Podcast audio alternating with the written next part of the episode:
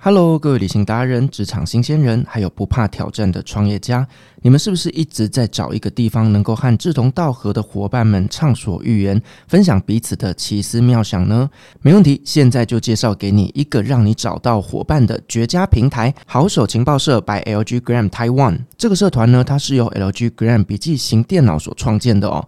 它不仅呢分享了关于笔电的资讯，还有优惠，更是呢你发挥创意，与伙伴们分享职场生。生活旅游经验的最佳场所，在这个社团里面呢，每个月都会有一位来自不同领域的达人来担任客座社长，分享呢超独家的内容，同时回答你的疑问。像是这个九月啊，社团呢就邀请到了旅行作家蓝白托担任九月社长，来跟各位分享呢背包旅行的经验以及其他社团的专属内容。参加当月的挑战呢，还有机会可以获得社长严选的好礼哦！赶快点击说明栏里的链接，或者直接在 Facebook 上搜寻“好手情报社 by LG Gram Taiwan”，即刻加入社团，开始一段充满旅行趣味的探索之旅吧。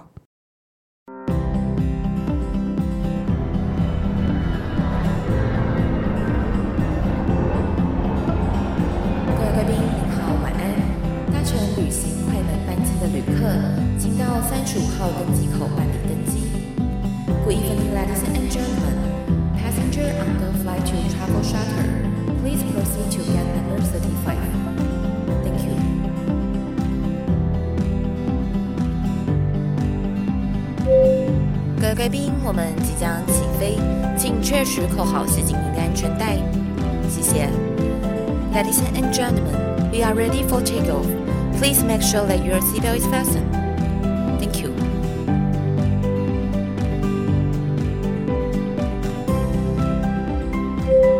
مرحبا باستماع إلى برنامج Travel Charter التقديم سيد فراس السلام عليكم يا جميع المستمعين مجددا اسمي أستاذ ليث。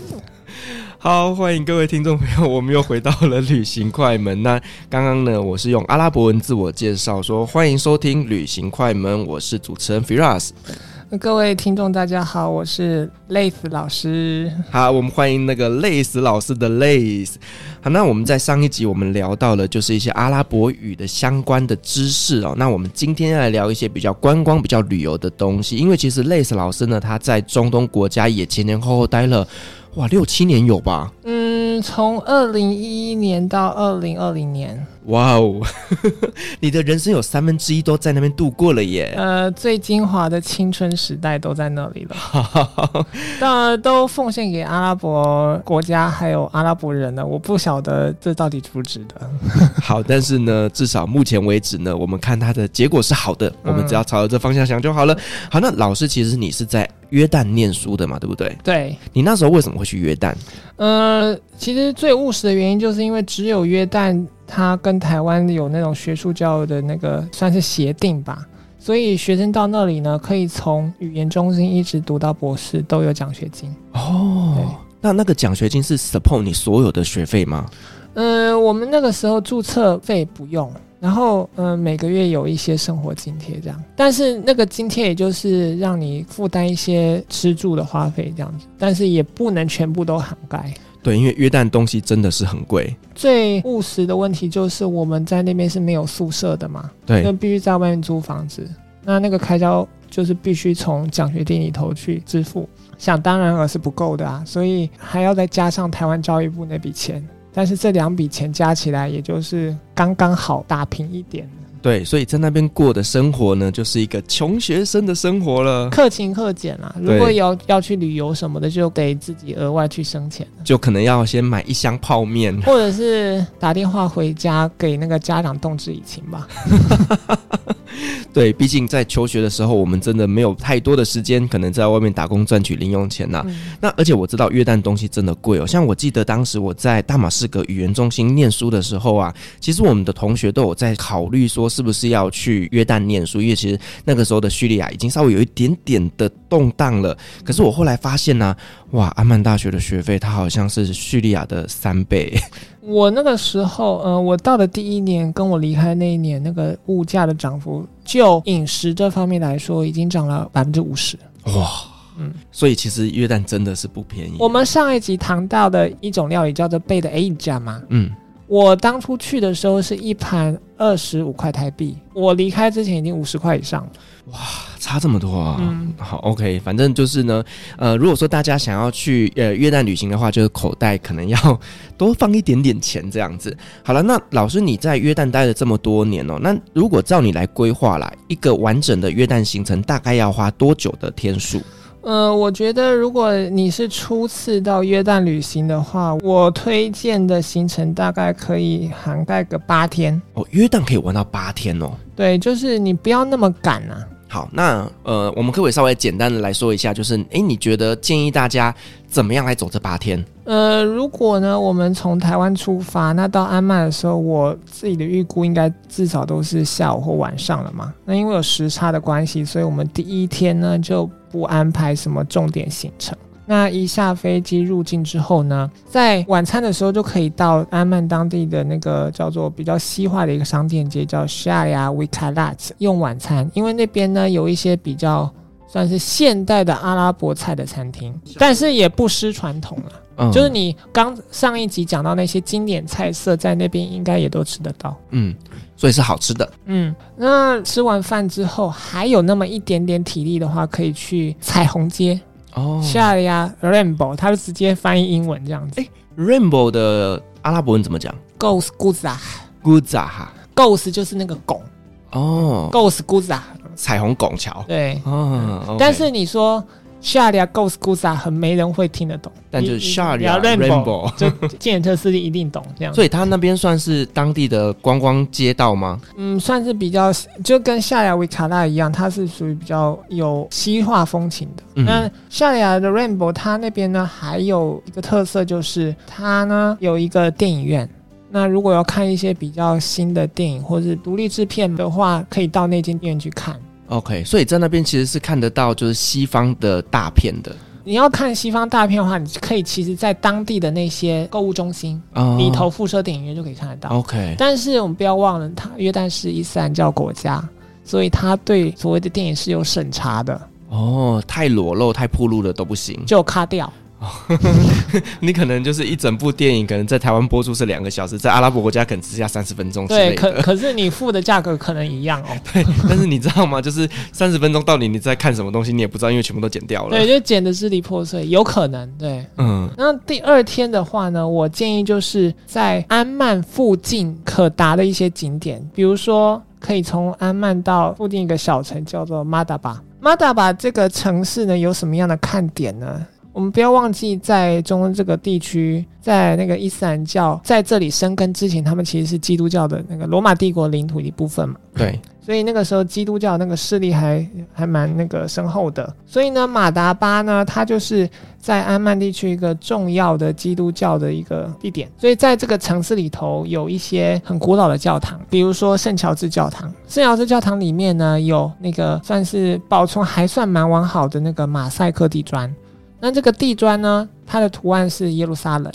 除此之外呢，马达巴这个城市在圣乔治教堂的这个周围呢，还是一个马赛克工艺的一个重镇。哇！中东的马赛克其实真的是很漂亮，所以你可以在那个它附近的那些马赛克工艺品店，就是选购你想要纪念品。嗯哼哼。或者呢，如果你想在那边待久一点的话，附近有一间马赛克学校哦，去学习吗？对，当然，当然我们在这里不细讲，因为我们是一个那个呃旅客的角度来规划八天的行程嘛，所以这个也就是各位如果以后有兴趣的话，自己自行深入。那在看完马达巴的这个景点之后呢，我们可以前往马达巴附近的尼泊山啊，尼泊山我知道，我去过。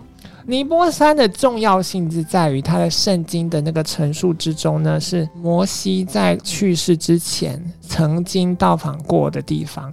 他踏上了尼泊山，远眺红海和耶路撒冷。而且，其实，在尼泊山那边呢，有一个一定要去看的景点，也不是景点啊，就有一个东西，它号称是摩西分完红海，他当时用的那一个神杖。嗯，那但是神杖现在就插在尼泊山上面。对，然后从他那个站的那个地方呢，可以远眺几个城市，一个是耶律哥。耶律哥，它据历史考证，它是全世界最古老的城市。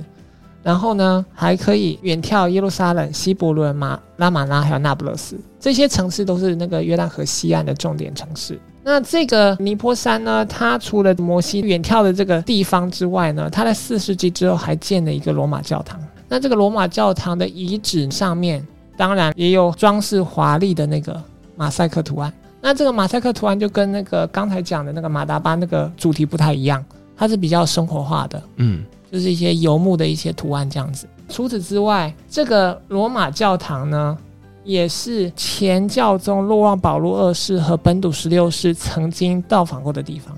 这两任教宗曾经到这个地方发表演讲。哇塞，这个地方宗教意味真的很重哎。嗯，哎呦都有摩西站过的地方，能不浓重吗？但我认真觉得那只神杖看起来真的很假 哎。你你你是觉得可以更细致一点是吗？嗯、呃，就。有一点期望过高了，这样子感觉有点粗制滥造。呃，感觉比较像是后人做的东西啊。据说摩西的那个墓地好像也在不远处，但是不晓得历史考证结果如何。本人不是这方面的专家，也也难以智慧。好了，我们第二天走的行程比较宗教化，那第三天呢？第三天一样是从安曼出发，安曼出发，它可以到一个罗马的遗址。它的 Jalash 啊，Jalash 就是在安曼北边的一个古迹。嗯，Jalash 这个名称呢，同时是这个城市的名字，也是那个古迹的名字。那这个古迹它有什么重要性呢？它是约旦今年最大的罗马遗址。各位想得到关于罗马古城的想象，在那里都可以找到具体的例证，比如说城门，比如说剧场，比如说柱廊、神庙。在那里都可以看得到哦，所以是一个非常完整的罗马，算保存的很好。那我们等一下到那个后半段还会讲到那个杰拉什，他会办一些什么样的活动。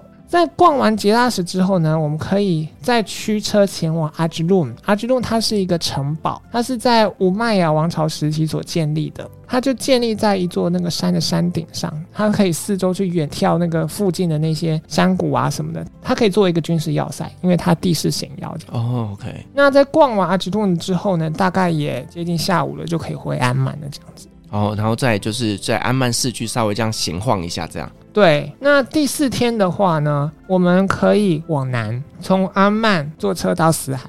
哦，就是到了约旦必去的死海。对，那个在死海那边的话，大概待个半小时就够了。我所谓的半小时是说，在海面上漂浮的时间。哦，对，因为在上面太久的话，其实也会不舒服。因为死海的盐分很高嘛。对。所以你如果漂浮在上面的话，其实一般人大概十五分钟就会觉得那个皮肤很涩。对，就会脱水，就严重不适这样子。对对对。所以你就算不想，你身体也会告诉你赶快起来。嗯哼哼。所以怪不得它叫死海，因为没有任何一个生物可以在上面存活着。但是问题，它死海一定很好用啊。而且台湾卖很贵啊。对呢，那从那个死海结束了这个行程之后呢，可以到佩特拉去。哦，直接杀到佩特拉去啊？对，到那个佩特拉去过夜，然后第四天就结束了嘛。对，第五天早上呢，几乎一整天都耗在佩特拉里面。哦，对，因为佩特拉真的非常非常的大。嗯，一般来说，那个初次造访的游客都会花三到四个小时从那滩门口走到底，这样子。就是专门逛这个佩特拉的景区。那在逛完之后呢，离开的时候也别忘了他在那个入口处附近有一个新落成的博物馆。那那个博物馆是由日本出资的。哦，为什么是日本出资？约旦没钱。嗯、呃，这这是直接的原因啊。但是他佩特拉门票收了这么贵，你说他没钱？原本是只收五十块台币嘛？对啊。现在是大概两千多块台币。嗯。他们那个真的是超级贵的门票。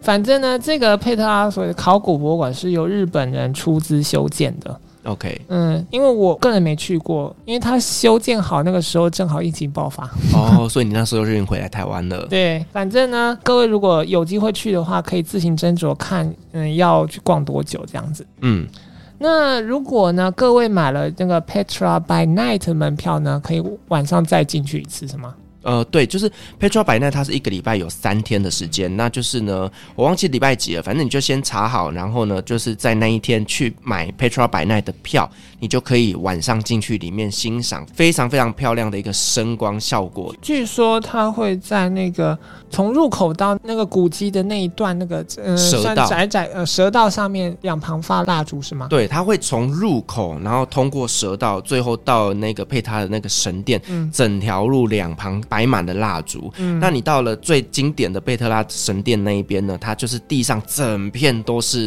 蜡烛，嗯，然后就会有贝都因人，他们就吹着当地的乐器，然后吟唱着他们的歌谣，嗯，哇，那个真的非常非常的震撼。一般情况下，就是各位去的时候，如果是早上，他们在那个蛇道的那个入口处都会有当地人扮演罗马士兵的那个装扮，是吗？就 cosplay 啊，就装扮成罗马士兵的样子的。我是有听说这个消息，但我自己没看到过。嗯、对，反正呢，各位可以去找到拍照。当然，要不要小费我不知道。我我我想应该是要吧。就就像纽约那个时代广场那些街头艺人那样吗？没有，你想想看，你在里面跟骆驼拍照都要收钱的。我我我是没做过这件事情。有啦，就是我自己本身有在那边骑过骆驼，所以那个都是要付钱的。嗯，所以拍照应该也是要的。对对对。那如果各位要那个参与那个呃夜晚的那个佩特拉灯光秀的话，那晚上结束之后就在佩特拉过第二天，第三天呢？就从佩特拉乘坐 Jet 巴士到南部的城市阿卡巴哦，非常有名的红海潜水圣地。对，在那个那边呢，你可以进行短暂的那个市区观光，就是看一下他们街道的景色啊如何。当然，既然名为滨海城市，它有一项活动绝对是不容错过，就是浮潜。对，没错。但是呢，呃，各位女性朋友，请一定要注意哦，就是小心有一些男潜水教练的咸猪手。怎样？你是有朋友有？我的朋友有这样的经验，对。哦，那我觉得，如果真的是在潜水，难免会有一些肢体接触。嗯，好啦，我们只能说，希望大家都不要遇到。嗯，那除了这两个之外呢，嗯，阿卡巴这个地方呢，还有一些古迹，比如说阿文名称叫做 God Al Mamalik。意思就是说，这个碉堡呢，它是那个马鲁克王朝时代建立的。因为滨海嘛，所以可以做一个军事要塞。嗯嗯嗯。但是呢，它的功能是复合型的。除了做军事要塞之外呢，它因为是北部的，比如说叙利亚黎巴那个地方，往那个麦加朝景路上的一个算是中继站吧。所以呢，那个碉堡它可以作为一些那个。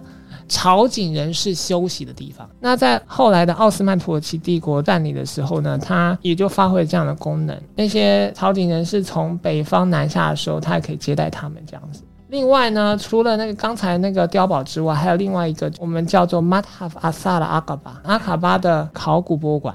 另外，其实，在阿卡巴那边有一间台湾餐厅，就是一个台湾的姐姐他们在那边开的，是，是台湾媳妇对不对？对，嗯，那个。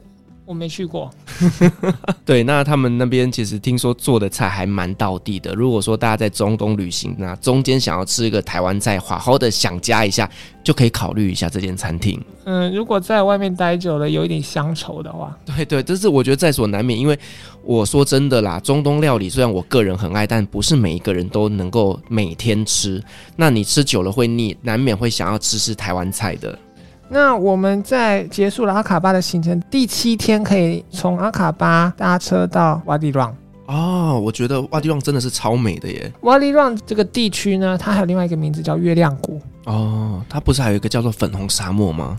呃，你所谓的粉红沙漠是因为它那边的岩石有红粉红色的砂岩构成的。对，就是非常非常漂亮。嗯，这个地方，嗯、呃，它的特色就是它既有自然，也有人文景观。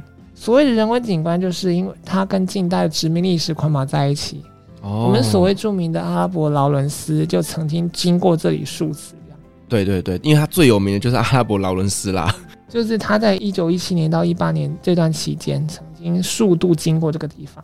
除此之外呢，他还是伊斯兰进入这个约旦地区之前的那个古阿拉伯人叫纳巴提人，他们商贸的那个路线的其中一个中转站。所以在瓦迪让这个地方留有不少纳巴提人当时在岩壁上留下的那些画，还有一些文字。对，就是基本上在瓦迪让这一边呢，就会蛮推荐大家就是去骑他们的骆驼。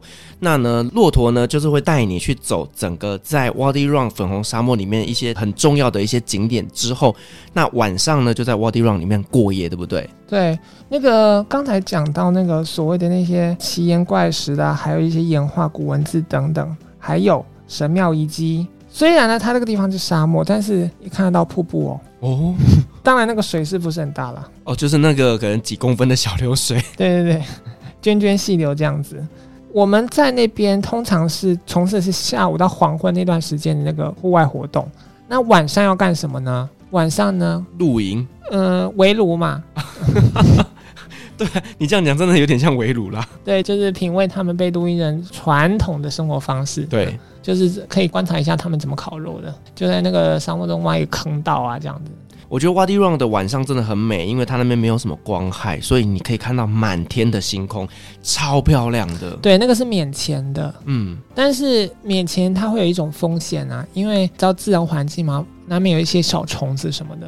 你如果随随便便就躺在那个地上的话，难免会有一些，比如说蚂蚁啊什么的咬你啊之类的。如果你想要寻求一种比较安全的途径的话，你可以去订购他们 就特殊的帐篷。哦，所谓的特殊的帐篷，就是你一仰头，你就可以看到那个帐篷上面是透明的。哦，嗯，我觉得这个也是蛮好的一个选择的。对，但是你就知道那个跟你的价格是成正比的。这这肯定，这肯定的。对，好像那个一晚要一万块吧。啊，好，算了。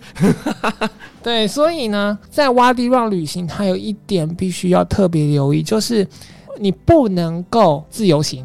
你一定要在瓦迪让那个景区里头去找某一个特定的旅游公司哦，所以是垄断事业就对了。嗯，它有好几家可以选择啦。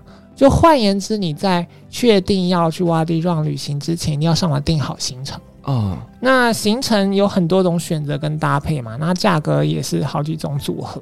看你要去的景点有多少啦，看你要怎么样来进行这趟旅程。比如说你要用践行的方式啦，或是骑骆驼啦，或是搭乘越野吉普车哦，都有。对对，这种方式那个价格都不一样。然后另外呢，当然刚刚才讲到那个帐篷的种类，一般帐篷就是帐篷里头铺这个床垫的嘛，最基本的。然后接下来就是，呃，帐篷里头放那个铜架，然后铜架上面垫那个床垫。嗯嗯。最高级的就是刚才讲的喽，那个帐篷上面它可能会有一块透明的玻璃，仰头就可以看到壮丽的星空。对，一晚一万多块的那个。对对对，这种的。所以各种不同的组合，还有不同的方式，还有住宿的那种品质，都会影响到你整体的花费。第八天呢，就从瓦迪让回安曼。哦，就是结束了我们的行程。对，那。安曼呢？我们在离开约旦之前，可以做最后的巡礼，也就是说，我们到它老城去。去老城有几个目的。第一个呢，老城它本身它有一些古迹，比如我刚才讲的罗马剧场，好像台币还四十块还五十块就可以进去的吧，拍个照什么的。另外呢，还有另外古迹是碉堡山，它这个古迹呢也是乌麦雅时期建成的。这个碉堡山它的那个功能，也就是防御性的，因为呢，它跟我们刚才讲到那个阿吉路一样，是居高临下的一个态势，它可以俯瞰附近的那些地形地貌，这样子。我觉得安曼的老区真的很特别哦，就是像我们一般去一些国家观光的时候，那我们都会发现说，像这种知名的历史景点啊，其实都可能跟市中心稍微有一小段距离，可是安曼的老城啊，真的。这个罗马剧场啊，就在大马路的旁边，嗯，是非常非常方便的一个景点。而且它应该也是这整个阿曼市当中它的地势比较低的地方，嗯，所以时常在雨季的时候都会淹水。但是至少在那个罗马剧场那边还是稍微高一点的地方，这样子，嗯。嗯那除了刚才讲到这两个那个景点之外呢，安曼老城还有一个重要的目的就是买纪念品啦。啊，这是一定要的。纪念品方面有哪一些是值得买的？死海相关的商品，死海你这边可以买得到，但是你其实也可以在逛死海的时候，那附近就有商家可以提供。对对对，而且价格可能还更实惠一点。对，毕竟你在市中心买会比较贵啊。对，然后呢，还有一个就是在约旦非常常见的一种手工艺品，就是沙瓶。哦，我跟你讲，沙坪这东西不是只有约旦，叙利亚也超多。对，这个算是中东地区一种民间工艺品。对，而且你在上面还可以写上你的名字。对，然后他再把那个沙子淋上去之后，这瓶就是专属于你的一个沙瓶。对，就是它可以用那个彩色的沙来堆砌起来，形塑出一种特别的风景，这样子。比如说你要在里头堆砌成骆驼啦、山丘啊、什么河流都可以这样。对，我有一次就是买了五个这个沙瓶回来要送给我朋友，结果回来的时候全部破掉了，我的行李全部都是沙。我以为是全部的沙都混在一起。没有没有，已经分装好了，就是五个写好我朋友名字的瓶子，就回来就因为在飞机上嘛，就是碰撞然后就破掉了。嗯、你没有贴 fragile 的贴纸？没有，我跟你讲，你就算在行李箱里面贴这个贴纸都没有用，嗯、因为呢，它的搬运是机器自动分类的哦，对。那个刚讲的沙瓶还有死海泥相关产品嘛，对不对？还有另外一种，我接下来要提的，可能是比较少人会提及的哦。什么？橄榄油香皂。哦，其实，在整个地中海地区都非常非常多的香皂。呃，橄榄油香皂它是盛产于约旦西岸，还有黎巴嫩，还有叙利亚。对，它这是一整条贸易路线。没错，对，因为其实叙利亚的肥皂也是非常非常有名的。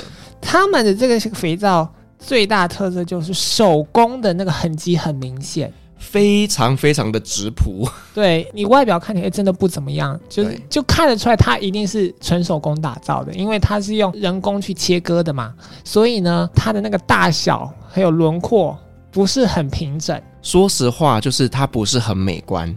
但是绝对真材实料，但超好用，而且一块可以洗很久。对，那当然啦、啊，它的基底就是橄榄油嘛，放一些那个那个氢氧化钠，最基本的那个橄榄油香皂，大概一个是五十块台币不到。对，其实也没有到很贵啦。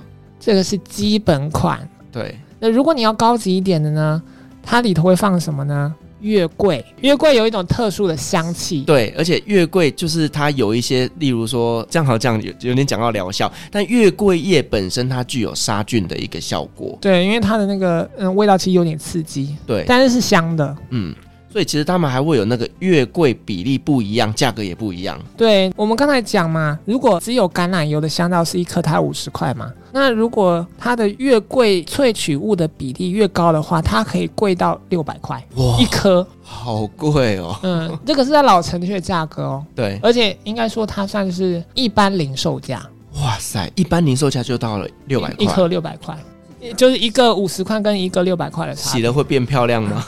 嗯、呃，还不仅仅于此哦，还有啊，如果更高级还会加松香。哎呦呀，松香可是不便宜的香料啊！就是那个松树，它那个树皮化开不会留那个汁液吗？对，结块之后就变松香嘛，然后把那个松香拿去玻里头磨碎，然后磨碎之后变成粉末，加到那个皂基里头去，这样子。也太高级了吧！所以它的香味就变得非常复杂，它又有橄榄的香味，又有月桂的香味，然后现在又有这一个松香的香味。嗯，中东它那个香气的特色就是非常的张扬、浓烈。非常的 strong，对对对，嗯嗯，对，这个就是中东他们的香料在使用上，就是在香气真的比我们台湾来讲还要更加的粗暴一点。嗯，这个就能够显示出阿拉伯或者是伊斯兰文化当中一种审美倾向，嗯，浓烈的，嗯，它不是像中国那种什么清淡啊、悠远啊那种，比如说我们喝那种什么茶那种。清新淡雅的那种味觉饗宴，阿拉伯人才不跟你玩这一套。对，他们喝茶都要放半杯的糖这样。对啊，因为你看，就是像我们的建筑来讲，我们都会以就是实用性啦，或者是迎合当地的一个气候啦。他们不是，他们就是越高越好，全世界最高的都是他们的。嗯嗯，所以你看嘛，杜拜塔，然后现在听说沙乌地也要盖全世界最高的塔，嗯，整个中东国家都在高楼竞赛。嗯，这个就是他们的个性，他们什么东西都要大。另外呢，刚才讲到那个香皂嘛，对不对？香皂。它的那个贩售地点也是蛮有学问的，在哪里？你去香料店才买得到。香料店买香皂啊？对，它是跟香料在同一个店面里头贩售的。这个我是能理解，因为在叙利亚就是这样子。对，这个是他们分类的方式，这样。所以香皂就是属于香料类。对，因为它的香气就很浓烈嘛。对。嗯因为刚才讲了加的那些东西，对对对，所以大家知道，就是在中东国家逛街的时候，逛到香料店，记得停下来买香皂。对啊，如果你可以对那个老板动之以情的话，可以凹到一些好处，比如说买十送一之类的。这个时候女生就非常非常的好用了。呃，是啦，就女生基本上塞那一下，尤其亚洲人的脸孔，我跟你讲，马上折扣就杀下来了。对啊，嗯，其实我那个时候，因为我一次都买很多嘛，买五送一、买十送一的情形也都所在多有。然后呢，关于这个旅行啊，就是想讲一些就额外的那些景点。刚才我们是结束在老城区，对不对？对。老城区里头，除了我们刚才讲那些碉堡山啊，还有罗马剧场之外，它还有一些现代的那个建筑，比如说国家博物馆。嗯。国家博物馆里头呢，它镇馆之宝就是那个死海经卷的残片。哦，嗯，那是什么东西啊？圣经。就是在死海附近的山洞里头，牧童发现的圣经的经卷这样子，后来成为那个考古的大发现。那有一部分的经卷残片就存放在这个约旦国家博物馆里面。但是呢，最近呢，国家地理频道有一则新闻，他说二十世纪那些西方国家博物馆所购买到的全部那些死海精卷的产品都是假的。史上最大骗局。对，所以我不晓得这个国家博物馆里头那些残片是不是也是。OK，不知道嗯。嗯，好，不予置评。对，那除了这个国家博物馆，它展出的这个算是古老这些展品之外呢，它还有现代的气息。在老城附近呢，它有一个现代艺术博物馆。嗯，现代艺术博物馆它当然展出，通常都是约旦当地艺术家的一些，嗯，具有现代性的一些艺术作品，当然一些一些复合媒材、雕刻啦、摄影啦之类的。哦，就比较像是新艺术的东西。对，然后呢，另外如果各位不是第一次到约旦旅游，而且呢，对于中东他们那个地方的一些自然生态有兴趣的话，也可以到我们刚才讲过那个彩虹街。彩虹街上面呢，有一个算是办公室吧，那个办公室里头会帮那个游客规划一些践行的一些旅程哦。那这个办公室的名称叫做野性约旦，叫做 Wild Jordan，就是你在这个地方呢，可以规划你专属的约旦当地的践行的行程。嗯，除了践行之外，可以骑脚踏车啦，端视个人的体力而定。对，就是比较深度一点点的约旦之旅。对，这个就是除了一般我们刚才讲那个第一天到第八天那种行程之外，如果你可以再待久一点的话，你可以玩的更深入一点。嗯，那那个旅行路线有很多啦，都是自然健走行程，那个价位也不一样，但通常也都是在他这个办公室这边集合。那我们刚才曾经提到第三天的行程当中，我们是去 Jerash 跟阿吉顿，对不对？对。那个 Jerash 这个地方，因为它占地面积很广阔，而且它我们刚才讲到有一个罗马柱廊，那个柱廊呢，它那边非常宽敞，所以那边可以搭建舞台。哦，它是每年杰拉什嘉年华的所在地，就等于是在那个呃罗马遗迹上面看表演。搭建舞台，然后请闻名阿拉伯国家那些男女歌手到加拉什去做表演，这样子。哦，像什么 Nancy Ajram 之类的。对对对，就是这些真的在当地真的非常非常的红啦。还有一个叫阿丽莎，阿丽莎我当然知道，好像这几个都曾经参加过那个 Mehrajan Jerash。所以他那边请到的就是最 top 的流行歌手。对，那这个 Mehrajan Jerash 通常是在每年的七月到八月，为期一个月这样子。嗯、OK，就是如果说大家在这个时间点到约旦旅行的时候，看看有没有机会可以碰到这样子的演唱会，就就买票进去看就好了。对对对，嗯、体验一下。对，那除了阿拉伯本地歌手之外呢，之前曾经在那个 Jerash 里头呢，还特别为了 Andrea Bocelli 举办了一场个人独唱会。哇！专门请他来，好了，会不会有机会我们在那边看到周杰伦或者张惠妹的演唱会？那就真的是轰动整个中东国家了。哦，反正 Andrea 那场演唱会的票价蛮高的，就是最低是一百块迪纳，大概是。四四千多块台币，嗯嗯嗯嗯，真的是不便宜耶。嗯，好了，那我们刚刚讲的这些是比较像是约旦的一些景点介绍以及行程规划啦。那我比较好奇的就是说，在当地如果说呢，我是自助旅行的话，那交通就会是一个很大的一个问题了。那在约旦旅行的交通，你有没有一些什么样的推荐呢？我们刚才讲的那些比较著名的那些景点，比如说像 Petra 啦、阿卡巴。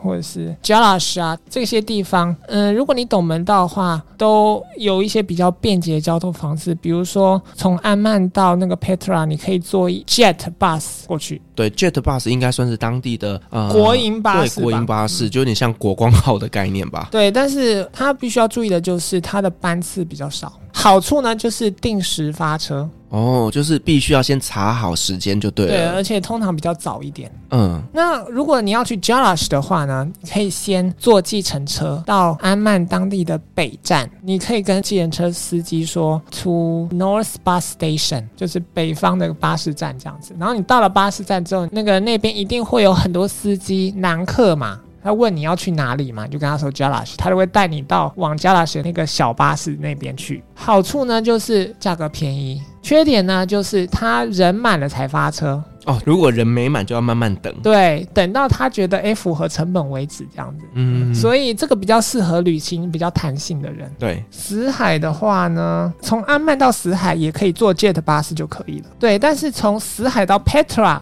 没有 Jet 巴士，所以必须坐计程车。OK，嗯，然后从佩特拉到阿卡巴的话，坐 Jet 也可以。从阿卡巴到 Wadi Rum 的话，你可以去查 Jet 的那个官网看，去确定有没有班次这样。所以我们刚才讲的那么多，其实 Jet 帮它是一个很重要的交通途径。对，就是大点之间其实 Jet 都有做连接啦。对，然后刚才讲的第二个重点就是你你一定要到北站。北站除了是我们到 Jalash 那个地方的那个小巴士它会停靠的站之外呢，如果你要从约旦到以色列，你也要先到北站去。从北站那边也有小巴士可以到关口，那边是最便捷的关口，这样子，因为那边有小巴士到 Hussein Bridge。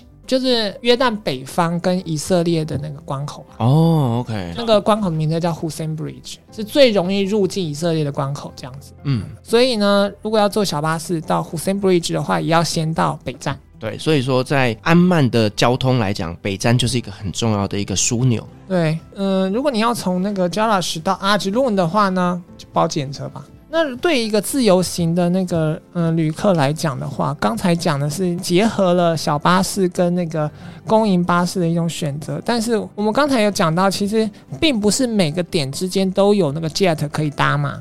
对，那你那个时候就搭配计程车。当然啊，如果你要所有的行程都由计程车全部包揽下来也可以，这样比较好谈价钱。对，就是一整天的包车，你可以跟计程车司机谈好说，诶，我要去这些地方，我几天要玩完，就直接给你个价钱。比如说，我之前有朋友到那边好像玩五天吧，五天的那个车子大概是一万台币。那也还好，嗯，对。如果说你一万台币，假设三个人去 share 的话，五天这样一个人也才三千多块，对，所以还算可以啦。而且他会在你规定时间在那边等你，所以算蛮好的一个安排。对，而且就是你不用等。对，而且你不用受限于那个公营巴士的它时间跟班次。对对对，所以其实这个也是一个选择，因为如果说你今天搭乘大众交通工具，你可能要事先查好车班，然后呢，你可能就还要走到定点上车，然后再可能你还要等到人满他才发车。所以我个人之前在约旦旅行，我也是包计程车啦。对，但是要提醒大家，就是说在约旦那边搭计程车，其实也是可以使用类似像 Uber 的东西，对不对？对，当地的 Uber 叫做 Kalim，但是。那个价格好像比 Uber 贵一点吧？嗯，卡令的优点就是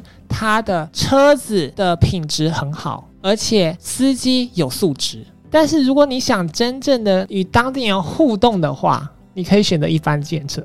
哦，你你知道我我所谓的互动什么意思了吧？吵死了！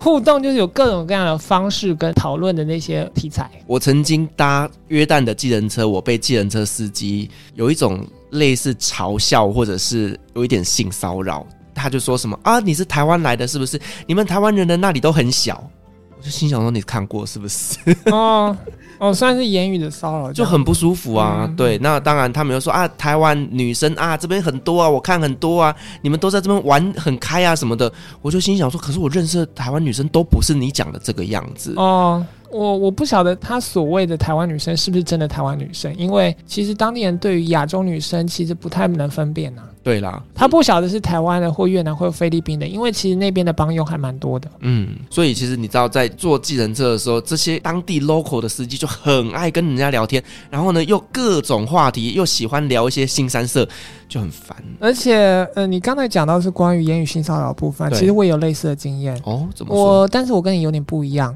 嗯、呃，我是跟司机聊天嘛，那司机当然喽，开门见山几的问题都是那几个。那当然，其中一个就是你结婚了没吗？我当然说没有啊。他说为什么呢？他说如果你不结婚的话，嗯、呃，你没生孩子，你那边会有问题哦。会有什么问题啊？这些人真的是卫生保健真的是没学好，跟这些阿拉伯人打交道，就是每天都会被他们这种脑袋给气死这样子。嗯、好，那我们刚刚聊的就是一些交通的规划了。那在饮食的部分呢？其实我们知道，就是在约旦那边非常知名的就是哎上下颠倒饭嘛，然后还有一些刚我们在前几集有聊到，就是呢像 hummus 啊、烤肉啊等等这些东西，你有没有推荐大家去约旦有些必吃的东西呢？老实说，我还蛮喜欢那边的苦纳法，这个是一种甜点嘛，但是它的发源地不是约旦，但是在约旦的老城区里头有一家，嗯，算是总店吧，哦、叫做哈比榜嘛，超有名的。对，他在那个阿曼附近还有好几家分店这样子。他贩卖的最经典的那个羊奶气死甜点，它的那个嗯、呃、羊奶气质呢，上下呢会有那个面粉，用那个筛子筛出来那个丝，然后它用丝覆盖之后会拿去烤。烤完之后呢，它在丝上面会淋玫瑰水和糖浆，道地的那不勒斯风情。我所谓那不勒斯就是西岸的一个那个巴勒斯坦城市。嗯，它不是意大利南部那个那不勒斯哦。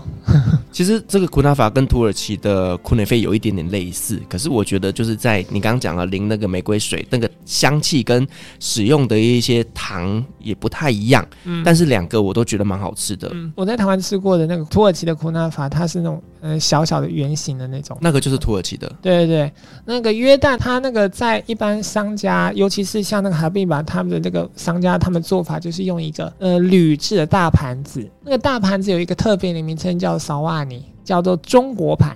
哦，为什么叫中国盘？那个萨瓦尼它的字根就跟悉尼那个同一个字根这样子。对，它是一个平底的盘子，浅浅的这样子。它一次就做大概可能一公尺直径那个盘子这样子。然后比如说客人要点几份，他就把那个烤好的库纳法用类似铲子的东西这样就切切切切切成那个四方形的，然后再放到保利龙盘上面。我每次吃的时候都有点惴惴不安。对，就是这间甜点店算是在约旦必吃的。对，最最不安有两个原因啦。嗯，一个是热量不低耶。哦。然后第二个原因就是因为油会溶解保丽龙哎，所以我吃下去的到底是什么这样？只有两个这样的担忧。对，就是大家自己评估吧。嗯，这个是经典甜点，它是来自于西岸的城市那不勒斯。所以我们在说苦纳法的时候，我们会说苦纳法那不勒斯呀，就是那不勒斯的苦纳法这样子，对，来交代它的起源是在那不勒斯这个城市。那除此之外呢，老城区还有另外一家餐厅，算是很传统的阿拉伯料理，叫做耶路撒冷餐厅。哦，取名叫耶路撒冷啊？对，不晓得他哪里的胆识。对啊，耶路撒冷是圣地耶。对，反正呢，他这家餐厅里头就是卖我们刚才讲那些 hummus 跟 murtabak 都有传统阿拉伯料理。另外呢，老城区的另外一家很平民化的餐厅叫 Hashim，Hashim 的招牌菜就是法拉菲。哦，就是炸鹰嘴豆泥做成的丸子。这个丸子的名称叫法拉菲，可是它的材料不只有鹰嘴豆，对，还有蚕豆，嗯，还有一些杂七杂八的香料，这样子。对，就是把它们混在一起之后，捏成那个丸子状大小，下锅油炸，然后再用面包把它卷起来。在配面包的时候，他们会把那个丸子给碾碎，这样子。对，没错，它就有点像是中东 Subway。嗯，所以呢，你到那边如果会一点阿文的话，你就可以跟他说：“I want the falafel sandwich。”因为 “sandwich” 这个字在阿文里头叫 “sandwich” 啊，“sandwich” 吃边的“十”的音这样子。OK，所以如果你说嗯 falafel sandwich，他听得懂。然后另外呢，老城区还有一家专门卖甘蔗汁的店，我知道。我喝过，很奇怪，就是大家觉得说甘蔗汁有什么好喝的？但我跟你讲，在那么炎热的约旦，喝了一杯甘蔗汁，真的会让你瞬间想家。应该说瞬间神清气爽。对对对对对。那个他们呢，总是想把食物跟那个生殖联系在一起。嗯，怎么说？嗯、呃，他们有一个宣传的话术，就是说喝甘蔗汁有助于壮阳啊。哦。我跟你讲，在阿拉伯国家，什么东西都跟壮阳有关。嗯，有一次我在星期五的时候经过那个清真寺嘛，那清真寺他们在礼拜五礼拜完之后，那个清真寺前面都会有那个小市集。嗯，那小市集除了卖东西之外，还会有人发一些传单。对，然后我就收到了一个人的传单，它上面是交代鹰嘴豆的好处。有什么好处？蛋白质丰富嘛，有助于生殖。你知道，在阿拉伯人的眼中哦，野枣也是有帮助生殖的 功用。太多了，对，增产报国的概念。对，他们叫做天然的威尔刚。除了那个甘蔗汁之外呢，阿拉伯世界包括约旦，还有一种非常有名的茶饮叫做鼠尾草哦，米拉米呀，有有有，这个很好喝。这种草在一般的超市或者我刚才讲的香料店都买得到，对，非常的香，它有一个很独特的一个香味。嗯，那我们刚才讲的那个甜点，还有阿拉伯传统料理，还有法拉菲的丸子，还有甘蔗汁，还有米拉米亚，在老城区都可以品味得到。另外呢，如果你想吃一点西化料理的话，或是接触一些年轻人的生活，我们在一开始的行程当中讲到彩虹街嘛，嗯，对，彩虹街里面呢，隐身在小巷道里头一间叫波咖啡的那个餐厅，它一楼是书店，卖一些英文书什么的，二楼就是餐厅，它的料理是意大利料理，有意大利面跟披萨什么的，OK，就比较细化一些，还有甜点啊，比如说像 carrot cake 胡萝卜，胡萝卜，对，蛋糕还蛮美味的啦。就是相对于这些传统的阿拉伯美食以外，就是这些相对比较西化一点点的。对，然后那个夏亚瑞堡那个地方也是年轻人比较常去的。嗯，那个地方呢，走到底呢，嗯，有一个类似于国家电影资料馆的地方，办个会员可以去看一些阿拉伯电影的。哦，我也觉得是蛮好的。对，但是阿拉伯世界它那个出版啊，或者是连影视作品都有一个共同问题，就是审查。哦，对，因为毕竟他们比较严格一点点。对，之前我曾经帮一个台湾的艺术家合作时，就询问他们有没有可能把台湾的一些影片拿到那个约旦去放映。我跟他们那个承办人联系的时候，他们第一个提到就是这个：我们必须把你的影片先过目，确认它适合播出。潜台词就是要审查。我们台湾的很多片子到那边应该都不能播。我们这边普遍级的到那边可能都是限制级。嗯，比如说嗯镊子啊之类的。镊子是因为性倾向，然后可能比如说魔法阿嬷也不太行，因为魔法阿嬷也不行啊。没有，我猜、啊、我猜的怪力乱神，有违于神教传统之类的哈。因为可以进的理由太多了。嗯、没错。嗯，所以到最后这个合作案也就不了了之了，嗯、哼哼没有结果。对了，毕竟中东国家都是可以理解的啦。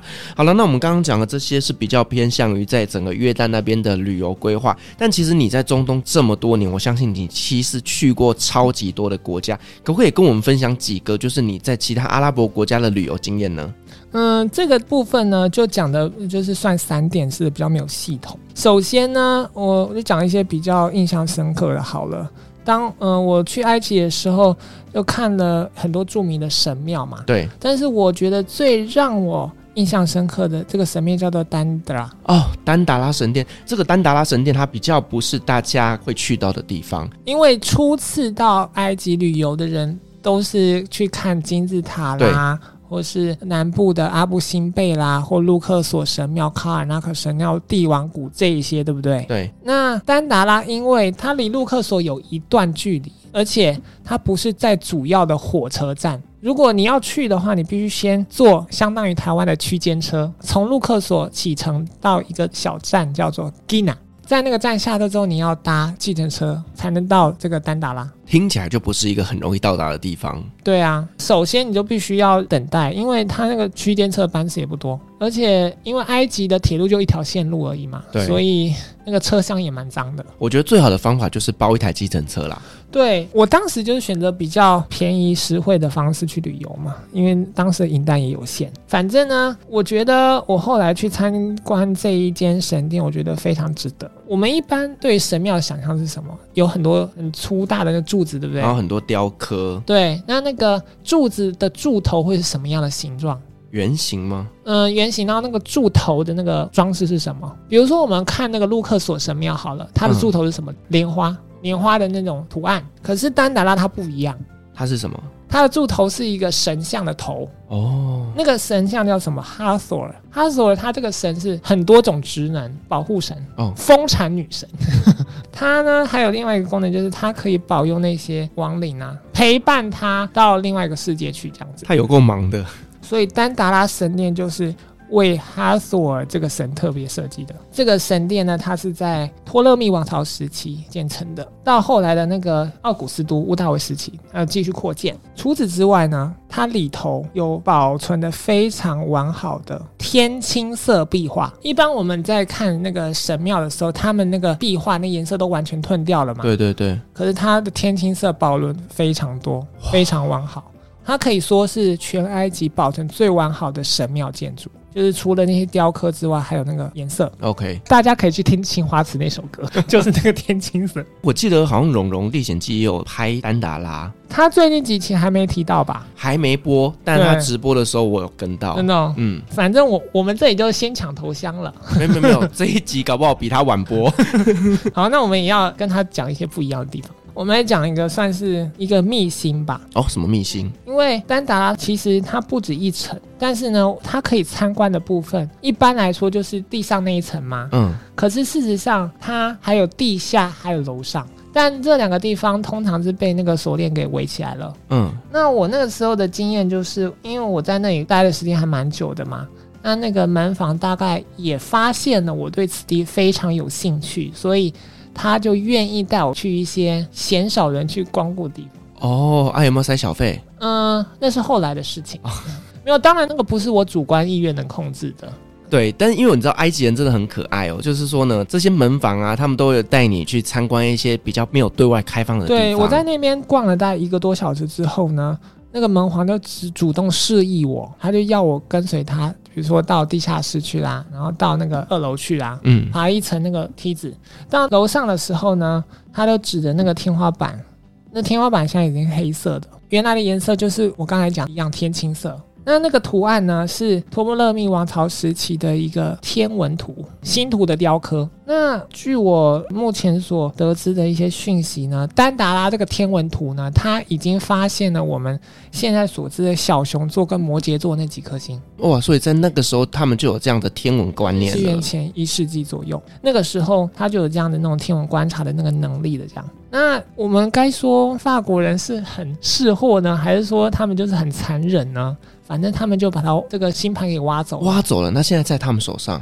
现在就存放在罗浮宫的埃及区。哦，对，所以真的在埃及那边有非常多的文物，现在都在欧洲才看得到了。所以你就知道为什么英国啊、法国啊，他们这一方面那个研究还算蛮强的。嗯，因为都在他们手上啊。嗯、呃，法国之所以强，是因为拿破仑那个时候他入侵埃及嘛，他带了一大批考古学者跟东方学者。所以，所谓的埃及学就从拿破仑入侵的时候开始的。哦，所以法国在这方面很强。那英国为什么强呢？他后来打败了法国。哦，他从法国手中抢走了埃及，对吧？对。所以呢，后来他的埃及学发展是在法国之后的。然后也因为他打败了法国，所以他当时就跟那个法国协调说。你要给我什么呢？给我罗塞塔石碑，什么都跟人家要就对所以现在大英博物馆镇馆之宝就是罗塞塔石碑。对，但是法国人就不甘心嘛，他就比英国人先解读成功的象形文字。哦，所以现在开罗的埃及博物馆的大门口一进去，我是说旧馆呐。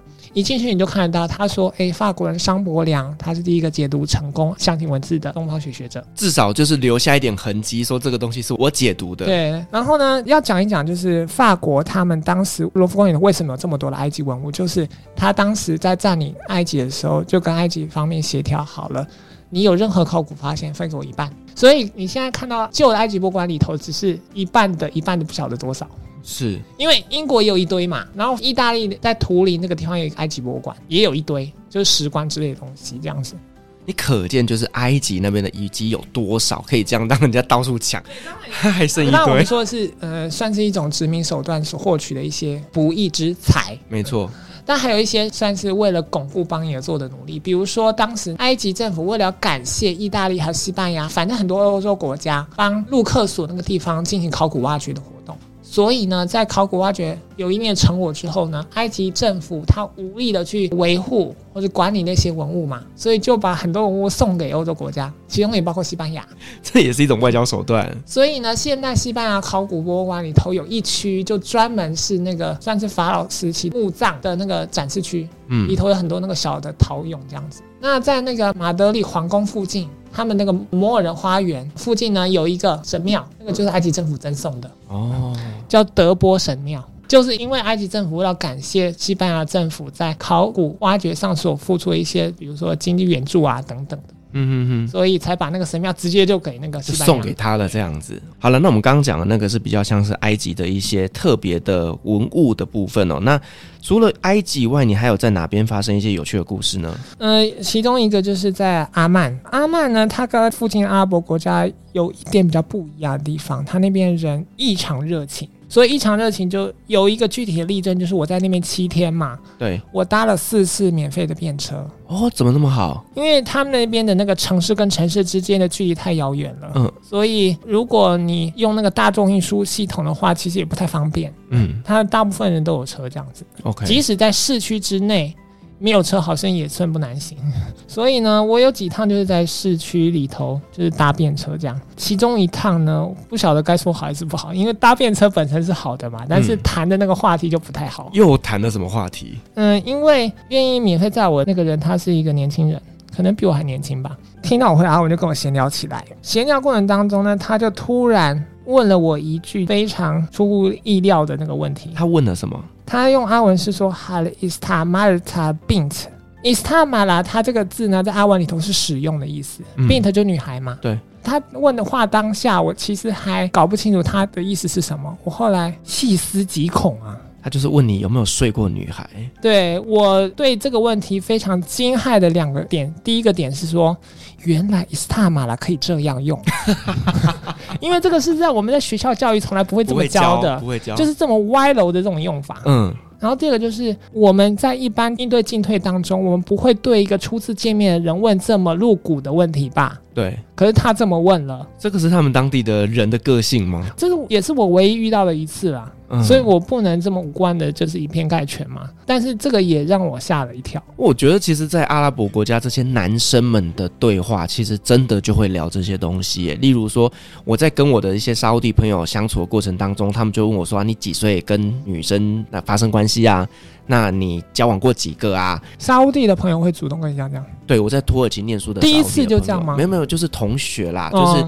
哦没有很熟，但是晚上吃饭的时候就会问这些问题，然后就问我说：“那跟女生发生关系的感觉是怎么样？”因为对他们来讲，他们可能都没有经验，对，因为结婚前不能发生性关系嘛，所以他们对这个真的是超级无敌好奇的。哦，应该说超级无敌想的吧？你知道他们就是一个压抑的文化，压抑久了都会生病的。不是，因为我觉得他们的饮食当中主要还是肉类啊。哦，嗯、对。激素啊，无处发泄，就高蛋白，想，想当然尔，对不对？对，所以我一直都说这些阿拉伯男人哦，他们就是呢，满脑子都在想这些东西，可是呢，他又不能这样子做，所以呢，就会闷出病来。所以他们很想赶快结婚，他们真的非常想要赶快结婚，就是因为他们想要发生关系。呃，我在埃及的时候，我碰到一个那个饭店的服务员嘛。他大概才十几岁吧，就结婚了。对，嗯，他们通常可能十八岁、十九岁算是正常的结婚年龄。嗯，对，那可能到了二十几岁还没结婚就算晚婚了。嗯，对，包括像是女生也是，女生超过二十五岁没结婚，基本上真的算非常晚婚了。怎么说呢？不是想要就尽说一些政治不正确的话，可是问题就是以我在那边的这种九年来的观察，他还是有一些事实根据的啦。对，就像他们每次只要问到我说：“啊、呃，你几岁？”我每次只要跟他们讲的我几岁，然后呢，我还没结婚，他们都心里想：“天哪，你三十几岁你还没结婚，你是不是有病还是哪怎么样的？”呃，第一个就是呃，你那方面可能不太行，然后对，还有另外前提就是你是不是性体上有点对他们来说不正常。就是三十几岁在当地没结婚是很少见的，嗯，所以探问隐私这件事情在坐计程车的时候很常发生，对，这这对我们来说是比较不能接受的。除了问这方面的问题之外，他还会问你的宗教哦，这个很常被问到。对，嗯、呃，如果你跟他说我是那个基督徒还好。佛教也还好，对，就怕你没宗教。对，他们会认为人怎么可以没宗教？甚至有一次我跟他们讨论起宗教，我说：“哦，我们在台湾，我们是呃儒道信仰，我们有玉皇大帝，我们有妈祖，我们有很多很多的众神，不得了了。嗯” 在他们眼中，众神就是一件不可以接受的事情。对，因为多神嘛。对，因为他们是一神教。嗯、这有一个潜台词就是落后哦，思想上是落后的。因为在伊斯兰教之前，阿拉伯人就是多神教啊。哦，部落。嗯，就是各种部落有不同的信仰就对了，各种不同的神。对，所以在他们眼中，原来我们是落后的啊。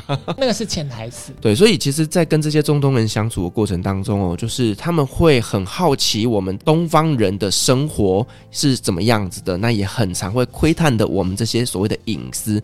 所以你在中东旅行的时候呢，你一定要先做好心理准备，就是这些是他们想要探讨的。对，但如果说呢，你没有先做好心理准备，你可能会觉得很不舒服，被骚扰了等等的。但是这些在中东都是会发生的。如果决定搭计程车来完成你这趟旅行的话，你一定要先预备好你的这些回答。对，那或者是你就装作你什么都听不懂，嗯、不会讲英文，也不会讲阿拉伯文，那就是上车当哑巴，他就不会吵你了。对，当然了，这个就是卡令的好处，那个司机不会烦你。好了，那我觉得今天真的又很高兴邀请到了 Lace 老师来跟我们分享了他在约旦生活的故事，同时也帮我们规划了一支很棒的约旦八天的行程。